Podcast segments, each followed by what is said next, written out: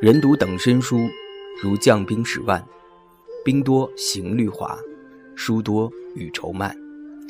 要以我用书，勿为书所伴。国人书读的并不少，不过目的性很强，大多在功利或被动的环境下，这种阅读难以触及心灵。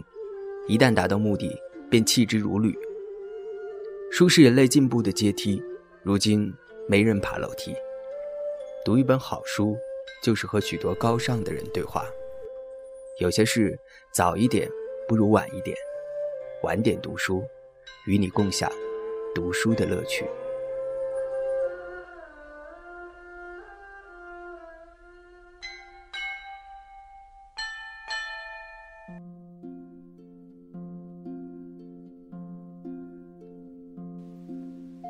Hello，大家好。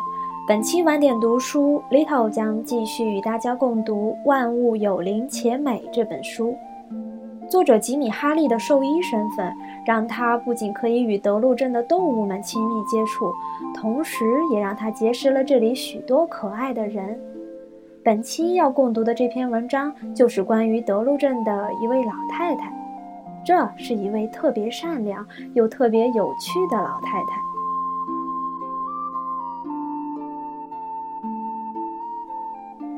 万物有灵且美，作者吉米·哈利，翻译重眼轮，朗读者 Little，献给所有热爱自然和生命的人。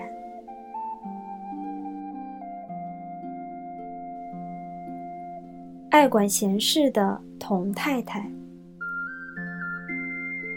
那位银发的老绅士虽然并不像轻易动怒的人。但他那对愤怒的眼睛正盯着我，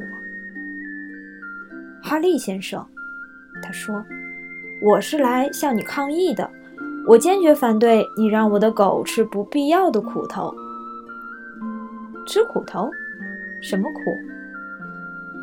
我想你心里明白，哈利先生。几天前我的狗腿跛了，我带他来你这儿看病，你不记得了吗？”我点点头，当然我记得。可是这跟吃苦头有什么关系吗？他成天都吊着一只脚跳着走。一位权威说他一定是骨头挫伤，应该上石膏才对。那老绅士伸伸下巴说：“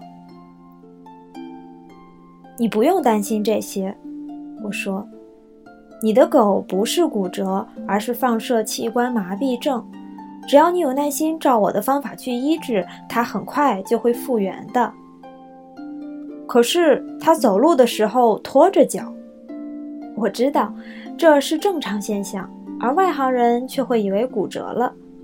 它看起来很痛苦吗？还好，但那位淑女却为他感到难过。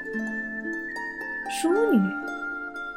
是啊，老绅士说，他对动物的心理很有研究。他每隔几天就来看我的狗，有时候还带药来给他吃。哈，我心中的疑雾顿时释开，是童太太，对不对？嗯，可以这么说。童老太太确实爱管闲事儿。德路镇内一切婚丧喜庆都有她的份儿，就连拍卖房屋的时候，你都会在人群中看见她那矮胖的身影、胡桃型的脸和四处张望的类似黑纽扣的眼睛。当然，少不了的是他一定会牵上一只狗。我说老，只是出于个人的猜测，不过我想他的年纪总该在五十五岁到七十五岁之间吧。他的体力一定很充沛，否则他不可能赶得上四处发生的事情。他是全世界好奇心最强的人，所以他参加的活动涉及全镇的任何一个阶层与任何一个角落。当然，我们的兽医聚会他也是绝不会放过的。一位兴趣如此广泛的人，难免会对动物有些心得。事实上，我猜想，为动物看病已经成了他人生的目的。他可以长篇大论地谈论小动物的各种疾病，而且向你展示它的行头和药品。他不但自己调配出动物的补药，而且用狗的洗毛精调出了改良猫狗毛质的药剂。这在兽医界堪称是史无前例的壮举。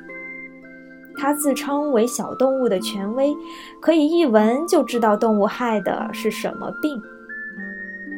由于在兽医聚会中，我担任的是小动物部门的报告，因此我受的罪远比西哥多。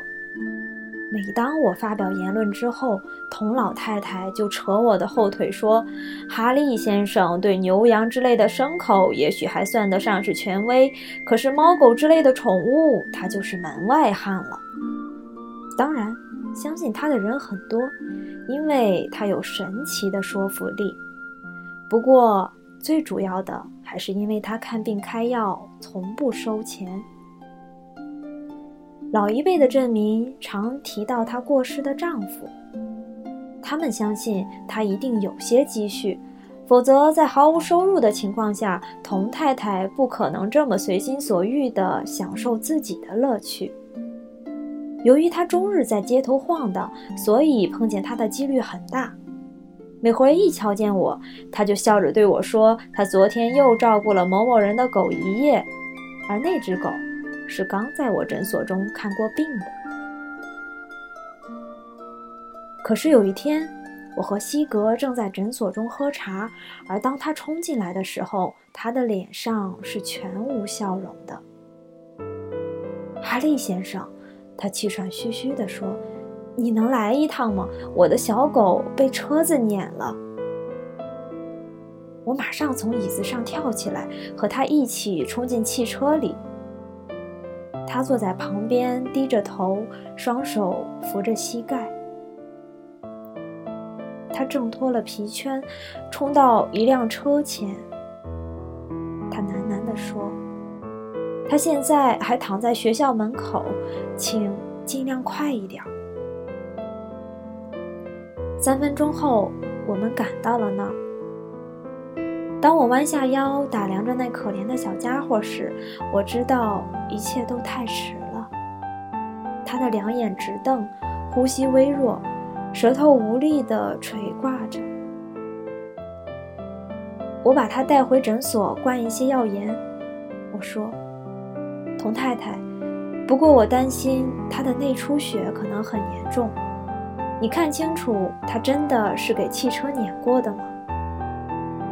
他咽了一下口水，说：“嗯，车轮从他的腰部滚过，肝脏破裂，毫无疑问。”我轻轻地把他抱起来，可是他的呼吸已经停了，而且两眼空虚地看着前方。童太太跪在地上，呆望着小狗。过了好半天，才开口说：“他死了，对不对？”“嗯。”我点点头。他木然地站起来，摇摇晃晃地穿过围观的人群。他颤抖着嘴唇，想要说什么，却没有发出声音。我扶着他走向汽车，坐进去吧，我说。我送你回去，这儿交给我处理。我把小狗用工作裤包起来，放在靴子里。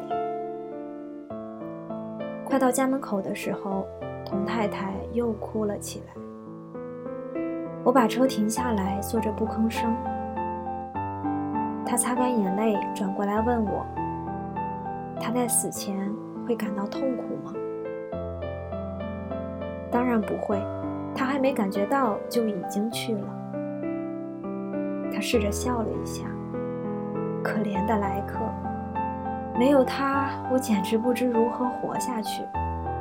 我们在一起度过了多少欢乐的时光，你知道吗？我想象得出，他的确曾充实了你的生命。童太太，我有个建议。你何不再养只小狗，否则你的生活会失去重心的。他摇摇头，不，我不能这么做。它对我的意义很特殊，我不能让别的狗取代它。这也许只是你现在的想法，我希望你为长久打算。并不是我冷酷无情，我对所有失去爱犬的人都会这么说，而他们都认为这是最好的建议。哈利先生，我不是那种人。他坚决地摇摇头。莱克是我最忠实的朋友，我要永远记得他。他是我这一生中最后一只狗。那次事件之后，我还是时常在街头看见童太太。虽然没有他的小狗作陪，他还是很积极地参加各种社交活动。直到过了一个月以后，我才能有机会和他再说话。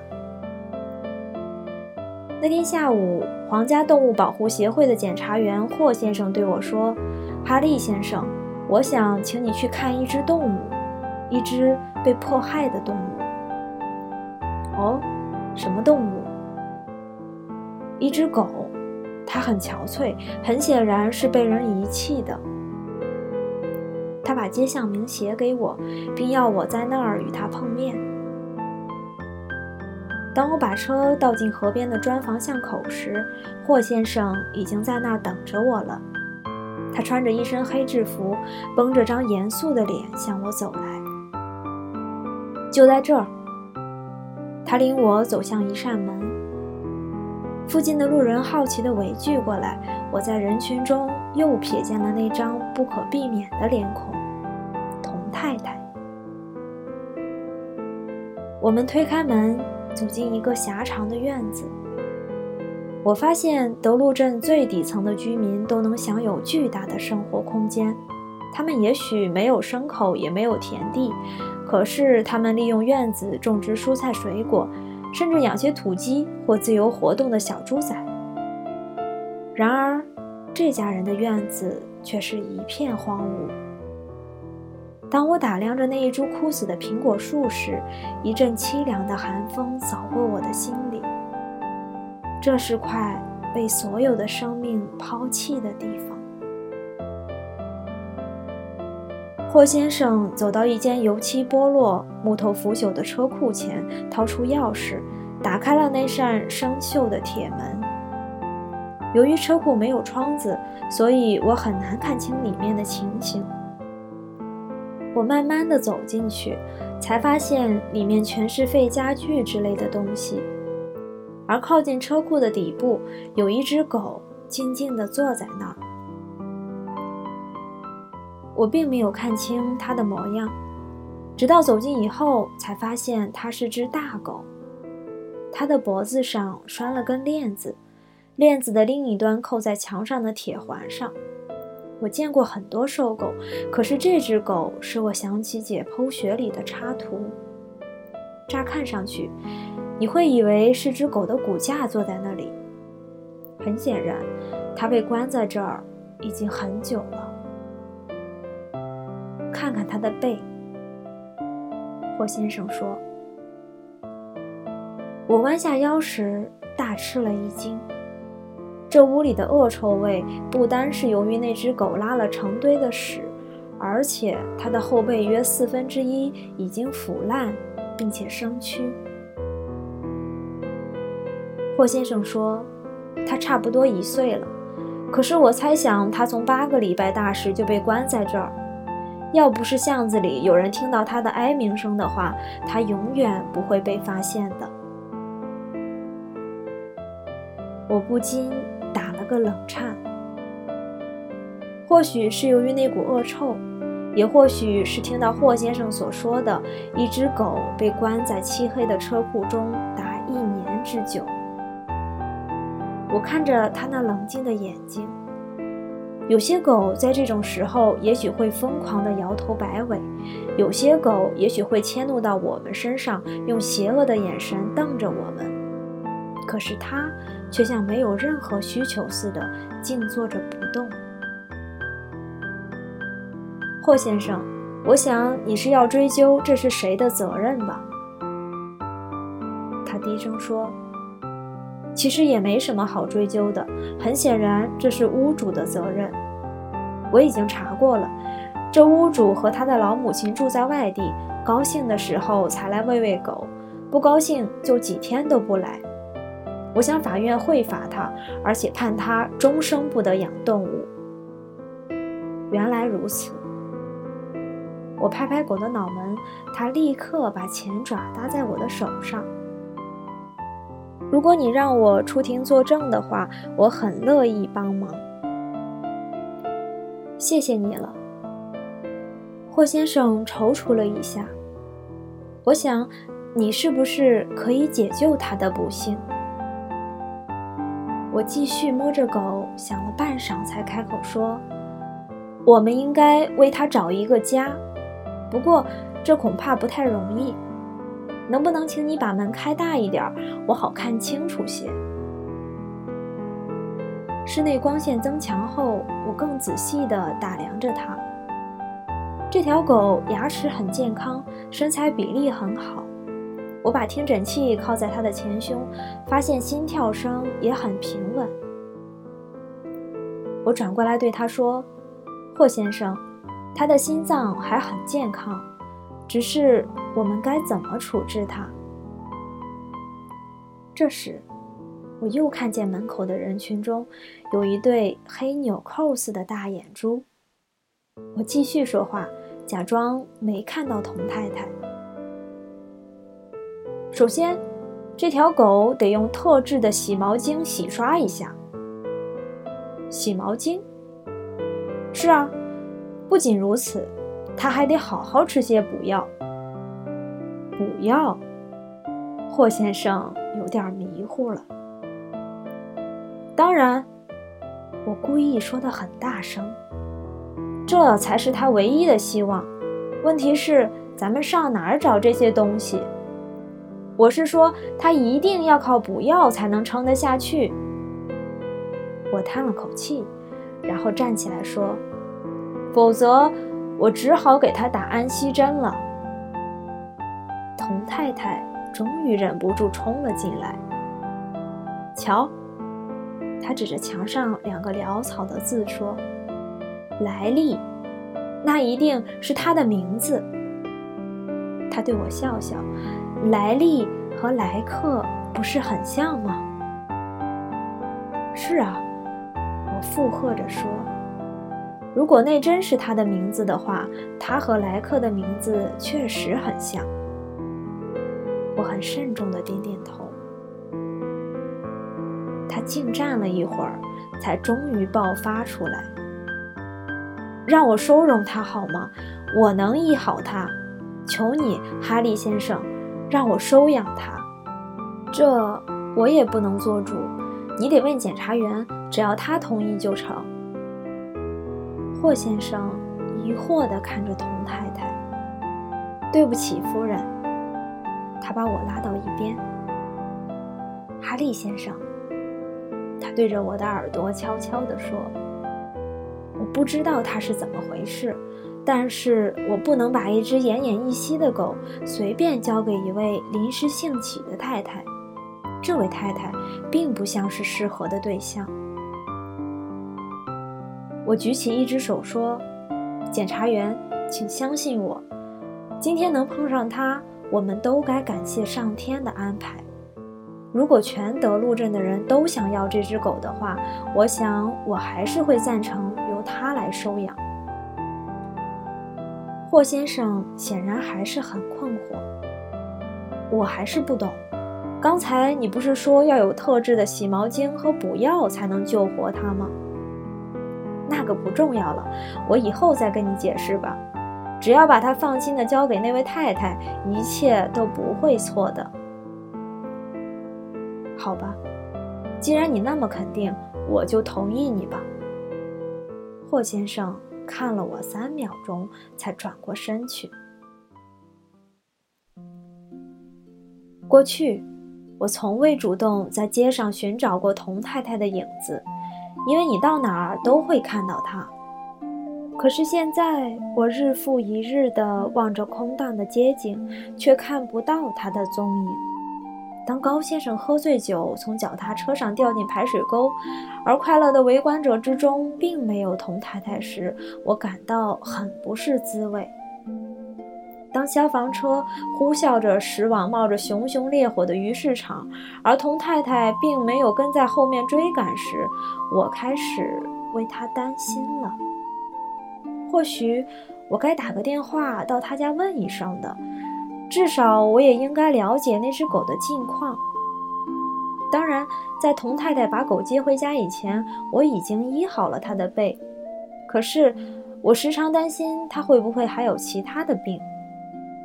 有时，我也会告诉自己，只要有童太太照料，它不会有事的。就这样，我每天都处在濒临拿起电话拨给童太太的边缘。三个礼拜之后，我终于又在市场边上看见他像过去一样驻足观赏每一家商店的橱窗。这回不大相同的是，他的手中牵了一只大黄狗。我将车子靠向人行道，慢慢地驶到他的身边。他看见我推开车门，立刻对我一笑。莱利还是那只瘦狗，但气色比以前好多了。他的背已经复原，身上也干净多了。我这才想到，前一阵子童太太一定在忙着照顾他。哈利先生，他说：“你看我是不是改造了这只狗？”我拍拍莱利的头，对童太太说：“你简直创造了奇迹！你一定是用你特制的洗毛巾帮它洗干净的，对不对？”他咯咯一笑，没有回答我，就牵着狗走了。从那天起，他又经常出现在街上。两个月之后，他路过诊所，而我正好出门，于是两人才有机会交谈。哈利先生，他像前一次一样的说：“你看我是不是改造了这只狗？”我低头看了看莱利。它已经快跟一只母羊一样壮硕了，它的毛不但又密又长，而且显得比以前有光泽多了。童太太，我轻声地说：“现在它是全约克郡最美丽的狗了。”我知道它正在期待我的下一句话，于是我接着说：“一定是那神奇补药的功效。你到底怎么做的？”嘿嘿，这个可不能跟你讲。他神秘的一笑，就离去了。我想各位一定会同意，莱利从童太太的手上得到了新生。一只被人抛弃在黑暗中达十二个月的狗，如今却生活在爱心的光明世界中。这对一只狗来说，不啻是一种奇迹。它的食物戏剧化的由剩面包屑变成了最好的牛排和狗饼干，它的饮料是牛奶，它所涉足的社交场合高居全约克郡的宠物之冠，因为只要童太太出现的地方，一定也会有它的影子。童太太的社交圈并不只限于德路镇。在城郊河边的空地上有很多座位，凡是养狗的人都喜欢把狗带到那儿去观赏它们参加团体活动。我去过几次，每回来历不是在草地上与同类们嬉戏，就是穿梭在座位间供人们轻抚和赞赏。总之，它是全镇最得狗缘的狗。听说童太太给他买了各式各样的毛刷和梳洗用具。他把晚上大部分的时间都花在洗狗、梳毛之上，白天就带着它出来亮相。他们之间的情谊并没有随着时间的增长而淡退，因为好几年之后的一天，我在河边的空地上又看到童太太。我算算来历，差不多十二岁了，而只有老天才晓得童太太的年龄。尽管那只大黄狗的步态已经有点蹒跚了，但我看得出它还是很健康的。哈利先生，他还是用那温暖的笑脸对着我。你看，我是不是改造了这只狗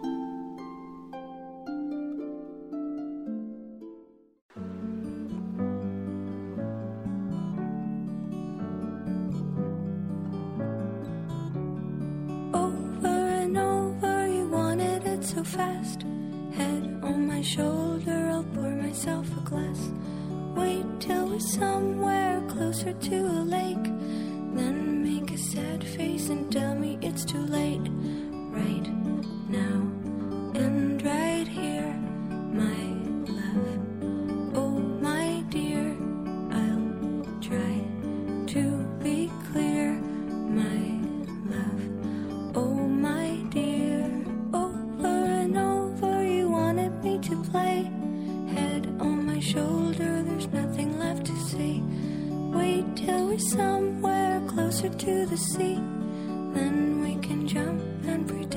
Disagree. Right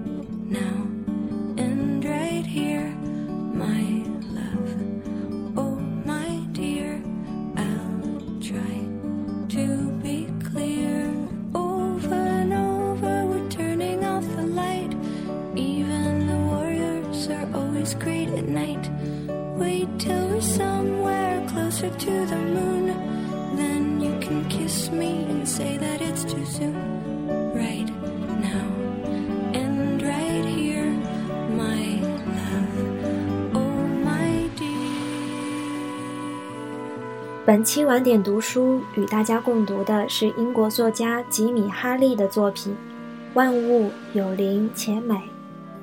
欢迎关注我们的微信订阅号 CBPPG 零零七，收听更多的节目。我是 Little。感谢伟大的作家，感谢书本，让我们在这里相遇。下期再见。